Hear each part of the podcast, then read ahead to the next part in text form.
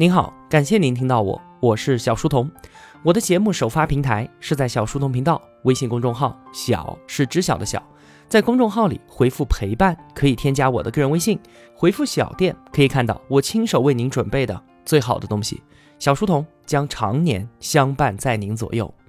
今天啊是收假的第一天，祝各位同学工作学习愉快。虽然我知道啊，您现在的心情肯定一点儿都不好。前几天呢，我们全家人出去露营，就是睡在帐篷里面。结果呢，回来之后，除了我女儿乐乐之外，所有人都病倒了。所以啊，我的声音也听起来是哑的，还请见谅。我们正在解读《简读中国史》，作者张宏杰。我也把张宏杰老师的付费音频课程《极简中国史》推荐给所有的同学们。上期节目啊，我们说到东周末期分封制的弊病已经显露无遗了。周王没有办法号令诸侯，中国历史进入到了混乱的春秋战国时代。乱世的到来，同时也带来了英雄辈出、百家争鸣。在那个多极的政治格局之下，各国对于人才都非常的重视。后世中国两千年的文化在此时完成奠基，这也是极少的知识分子能够顶天立地的时代。下一次出现是在剧烈动荡的魏晋南北朝。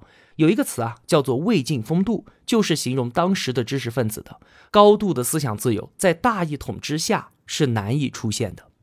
春秋和战国虽然我们都是连起来说的，但它却是两个完全不同的时代。春秋时代的战争远远没有战国的惨烈。当时啊，还保有周代贵族社会的传统，战争呢是贵族之间的体育竞技比赛，重点不在于要杀死对方，更不会使用什么狡诈的战术，甚至啊，体面和高贵比胜利本身还要重要。所以呢，讲人道重信义是人们最基本的追求。今天啊。我们所崇拜的什么欧洲中世纪的骑士精神，其实呢，早在一千多年前的先秦时代，我们的祖先就是如此的，但是却被现世的我们嘲笑为蠢猪式的仁义。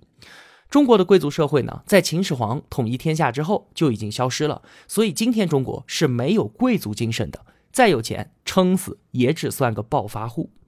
在弱肉强食的战国时代啊，仁义礼智信、温良恭俭让这一套啊搞不下去了，于是法家学派崛起，打掉贵族阶层分封制，改成郡县制，国家取得了对于百姓的绝对控制权，对于社会资源的汲取能力空前。这是战国时期各国变法的基本逻辑，也是一千年之后西方建立中央集权、形成现代化国家的逻辑。齐国管仲、魏国李悝、楚国吴起争相变法，商鞅他是最后开始搞的，而且他的措施啊都是对于前几位变法者的抄袭。可是他抄作业竟然抄到了全班第一名，把秦国打造成了虎狼之国。为什么？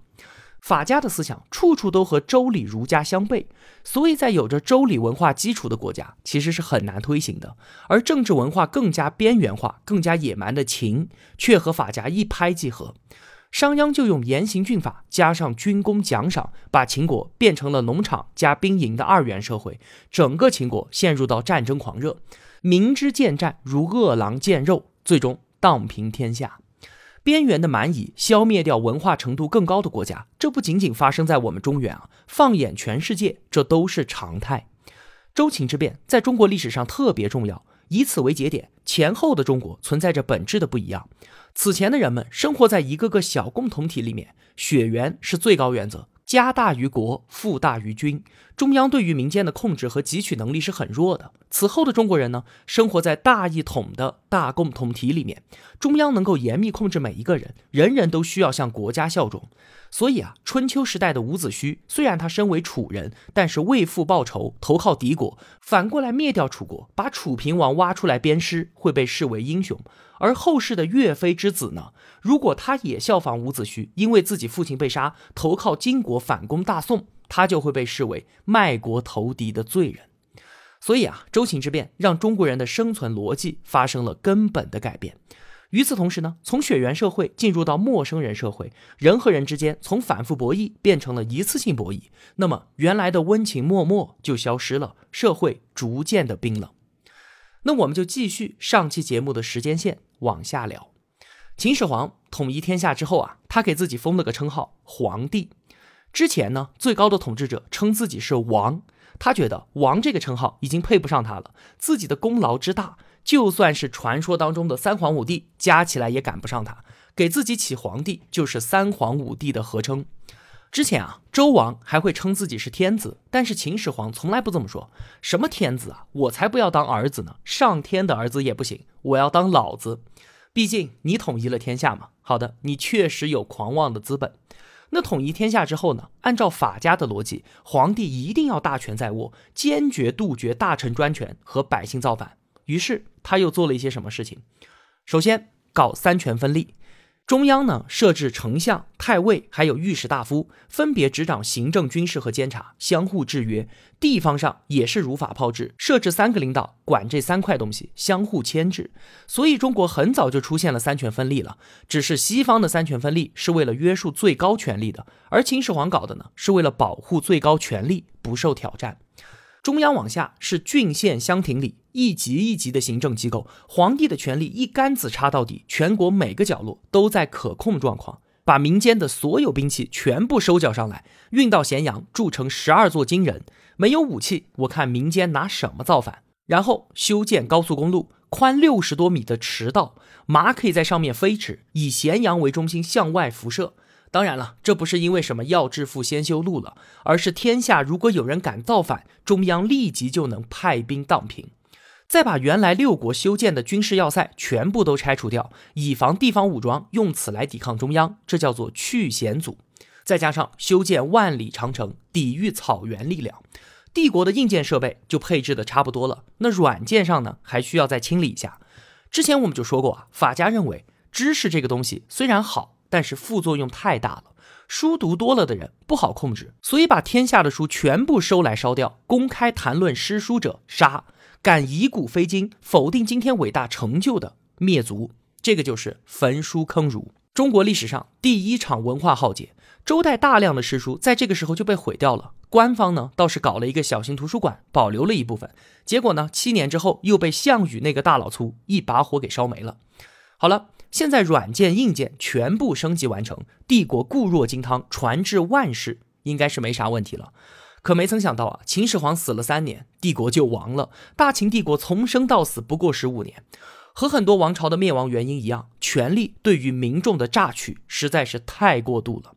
秦始皇干的每一件事情，修驰道、建长城、拆险阻，都是要花费大量的人力物力的。他还特别喜欢搞大建筑，每消灭一个国家，就要把人家的宫殿复制一个到咸阳。还有我们都知道的最大的一个工程——秦始皇陵，征发了七十多万人，真的是劳命伤财，要花钱，所以赋税特别特别的重。更要命的是啊，服劳役，每年都要拿出几个月的时间，无偿的为国家劳动，而且劳动纪律是非常严格的，条件特别差。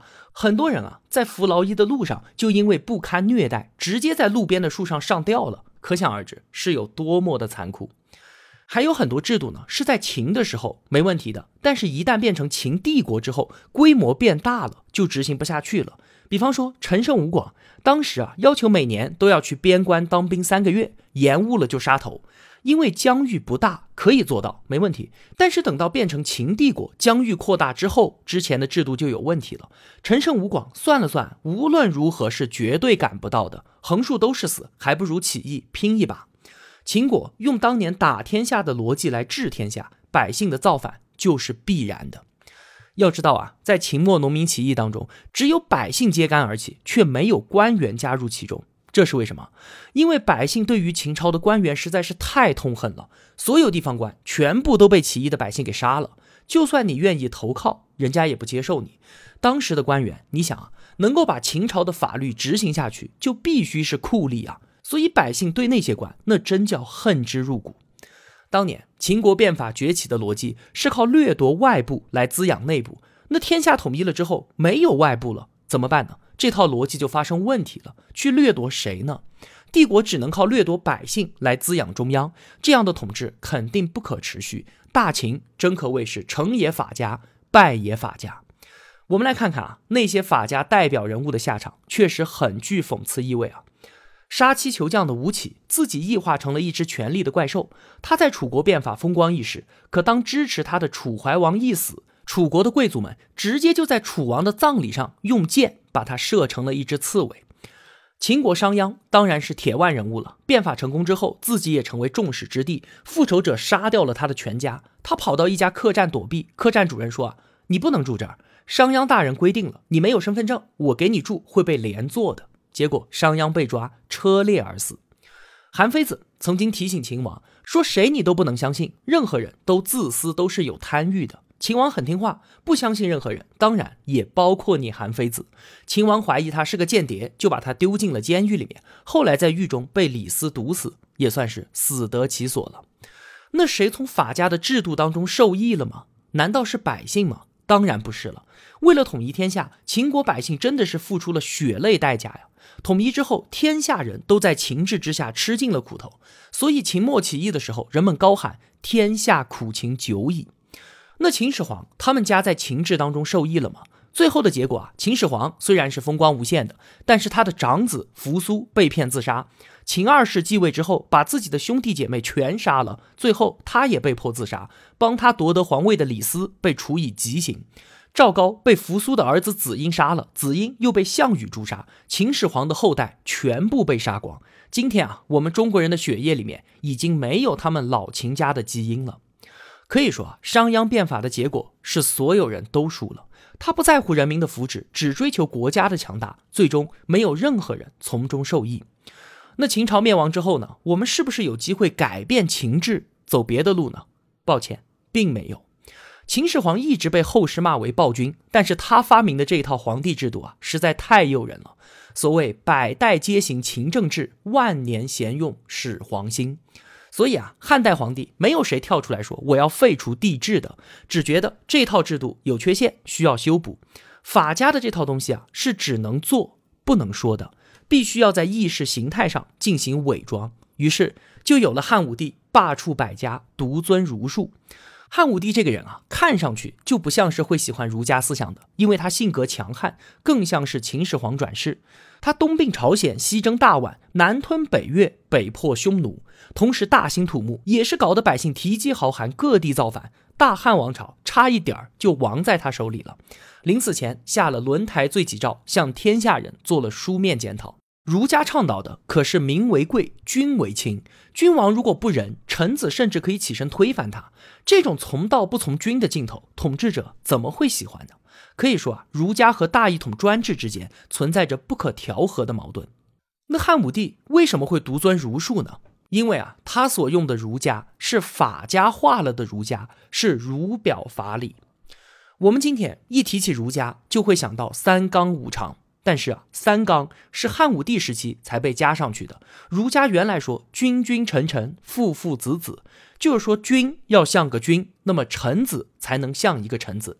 这多少还有点权责对应，有一点契约的意味。可是啊，君为臣纲，父为子纲，夫为妻纲，就不是这么回事了。大臣在君王面前，儿子在父亲面前，妻子在丈夫面前，就只能服从，不得反抗。法家思想和儒家思想结合在了一起，保留了儒家以天命恐吓君王的理论，说地震了、天灾了，皇帝就要反省一下自己哪里做的不对，对皇权有所约束。但是与此同时呢，他又强化了皇帝的地位，说皇帝是贯通天地的，是国家的心脏，任何人都必须无条件的服从。所以君可以不君，但臣不能不臣，权力变成了单向的和绝对的。这样一来，皇权就获得了道德仁义的外衣。尽管有来自上天的约束，但这一点儿都不妨碍皇权的实际运作。话说啊，汉元帝做太子的时候，看到父亲汉宣帝经常使用严刑峻法，就劝诫说啊：“我们老祖宗不是要求以儒家思想治国吗？您现在搞的这都是些什么呀？”汉宣帝勃然大怒，说：“你个小子懂个锤子啊！我们老刘家的统治秘诀叫做霸王道杂之。”就是表面上是孔子的王道，其实呢是秦始皇的霸道。所以说，汉代对于秦制做了重大的升级。这个时候啊，大一统专制制度才变得刚柔并济，这也是汉代得以长久统治的重要原因。此后的中国政治发展逻辑就都是儒表法理。史学界呢，通常把中华帝国分为三个阶段：秦汉帝国、隋唐帝国，还有最后的明清帝国。当时啊，秦汉和罗马是世界上唯二的两个大帝国，所以人们总是喜欢拿他们两个进行比较，挺有意思的。诸侯秦国和罗马城邦，他们的诞生时间仅仅只相差了三年。秦用了五百年吞并六国，一统天下；罗马呢，用了七百年，成为了横跨欧亚非三大洲的帝国。秦汉帝国存在了四百四十一年，罗马帝国呢，存在了五百零三年，寿命很相近啊，领土大小他们也差不多，都是五百万平方公里左右。当时这两个没有任何直接交往的大帝国，竟然有那么多的神同步。这和背后一个大的历史背景有关，就是青铜时代向铁器时代的过渡，造就了这两个帝国。之前我们就说过啊，铁器普及，生产力上升，粮食产量增加，人口暴涨，各文明开始相互连接，为大一统帝国创造了先决条件。秦汉和罗马帝国的前身，在青铜时代都是文明边缘的落后小国。之前我们就说嘛，中原诸侯看秦国，那就是蛮夷土包子嘛。欧洲文明的中心当时是希腊，希腊的学者像是亚里士多德，甚至都不知道有罗马这个乡下地方的存在。但是啊，主导未来的新力量总是在旧文明的边缘才得以生长。他们一方面呢能够接收到文明中心的辐射，另一方面自身的旧文明包袱没有那么重，所以在铁器时代到来之后，能够最先完成转型。虽然啊，亚欧大陆两头的这两大帝国有很多相似的地方，但他们不同的地方更多。有人可能会想啊，汉朝皇帝姓刘，那罗马皇帝姓什么？他们是不是也是父子相传、一脉延续呢？当然不是了。罗马帝国的全称是元老院与罗马人民，它不是开国太祖枪杆子底下出政权打出来的，而是通过选举选出来的。所以啊，有能力的人理论上都可以成为罗马皇帝。皇权是元老院授予某个人的，所以根本不存在君权继承的问题。另外啊，秦汉政府它是一个大政府，政府机构对全国上下进行严密管理。而罗马帝国呢是个小政府状态，对于地方管理非常松散，中央政府主要就是个协调机构。所以秦汉帝国在思想上是高度统一的，秦始皇焚书坑儒，汉武帝独尊儒术，书同文，车同轨。罗马帝国呢最终都没有形成统一的意识形态，甚至就连一部通行全国的法律都有不起。正因如此啊，两个帝国的性格和结构完全不一样，东西方文明之后的命运也就截然不同了。很有趣的是啊，罗马帝国的崩溃竟然和汉武帝打击匈奴有关，怎么回事呢？两个帝国之间是广袤的欧亚大草原，生活在草原上的匈奴是非常厉害的，对于秦汉帝国一直构成严重威胁。万里长城就是为了抵御他们嘛。那一直要到汉武帝时期，我们才有能力反击，像是我们熟知的卫青、霍去病。那在中原的压力之下，北匈奴就向西迁移。又在匈奴的压力之下，西哥特人被迫进入罗马境内，罗马帝国招架不住西哥特人的大举入侵，最终分裂，西罗马灭亡。所以啊，从某种意义上来说啊，罗马帝国的崩溃竟然是秦汉打击匈奴的结果，这也算是世界历史上的蝴蝶效应吧。在罗马帝国被蛮族入侵的大致同一个历史时期，我们这边也发生了五胡乱华，中国分裂成了两块。北边被蛮族占领，南边呢变成了东晋和南朝，这就和东西罗马的局面是很像的。可是呢，二者的结局却完全不同。入侵了我们的蛮族，也就是所谓的五胡，后来被中华文明给同化了。中国在经历了一个波动期之后，到了隋朝再次实现大一统。可是罗马帝国解体之后，再也没有恢复了。在罗马帝国的废墟之上，出现了一个个蛮族国家，最后就是我们今天看到的局面：欧洲小国林立。但这是为什么？为什么中华帝国能够再次统一，而罗马帝国崩溃之后就不能重建呢？之前我们说过啊，中原文明处在封闭地貌之中，我们像是住在一个四合院里面，院子里呢有两条大河，长江、黄河流向相同，冲积平原是连在一起的，所以呢人口相对集中。欧洲大陆呢海岸线曲折漫长，四处漏风，内部的高山大河又把大陆分成不同的地理单元，人们是分散的住在各个区域里，所以从地理结构上来说啊，欧洲是没有凝聚力的。还有一个原因，我们上期节目说的周秦之变，让中国人的基本生存逻辑发生了根本改变。我们拥有了国家观、天下观，出现了国家认同，中国文明从此具备了统一的内在基因。秦汉帝国的制度特点就是高度的化一，而反观对面的罗马帝国呢，根本就没有形成我们意义上的统一，它骨子里啊，从来就没有过统一的基因存在。除此之外，还有一个被我们忽略的原因，非常的重要，就是我们是使用象形文字。这话怎么说呢？我们中国文化保留了很多古文明的特质，比方说，其他的文明很早就从血缘社会进入到阶级社会，可是我们呢，一直紧密维系血缘纽带不散。其他文明很早就从祖先崇拜进入到了神灵崇拜，可我们就是一直供奉祖先。其他文明很早就开始采用拼音文字了，而我们始终在用象形文字。还记得之前我们节目当中反复提到的一句话吗？越古老的文明越具有奠基性。决定性和稳定性，拼音文字确实比象形文字厚眼，几十个字母很容易学习，很容易掌握。所以在以商业文明为主、需要充分交流的西方，拼音文字被快速推广，取代了象形文字。可是啊，它存在一个重大的缺陷，就是不稳定。书写是靠发音拼写而来的，那如果发音不同，书写也就不一样了，根本没有办法统一。而我们呢，使用象形文字，就算是温州人、广州人和山西人在一起说话，谁也听不懂，但是大家写字，每个人都认识。所以啊，像是中国那么大的领土，那么多样的民族，在信息和交通如此不发达的古代，还能够保持长期的统一，中国象形文字功不可没。这一系列的原因，就造成了东西方文明朝着两个完全不同方向发展的结果。好了，今天的节目我们就聊那么多吧。如果我有帮助到您，也希望您愿意帮助我。一个人能够走多远，关键在于与谁同行。我用跨越山海的一路相伴，希望得到您用金钱的称赞。愿生活中所有的美好都不被辜负。小店期待您的光临。我是小书童，我在小书童频道与您不见不散。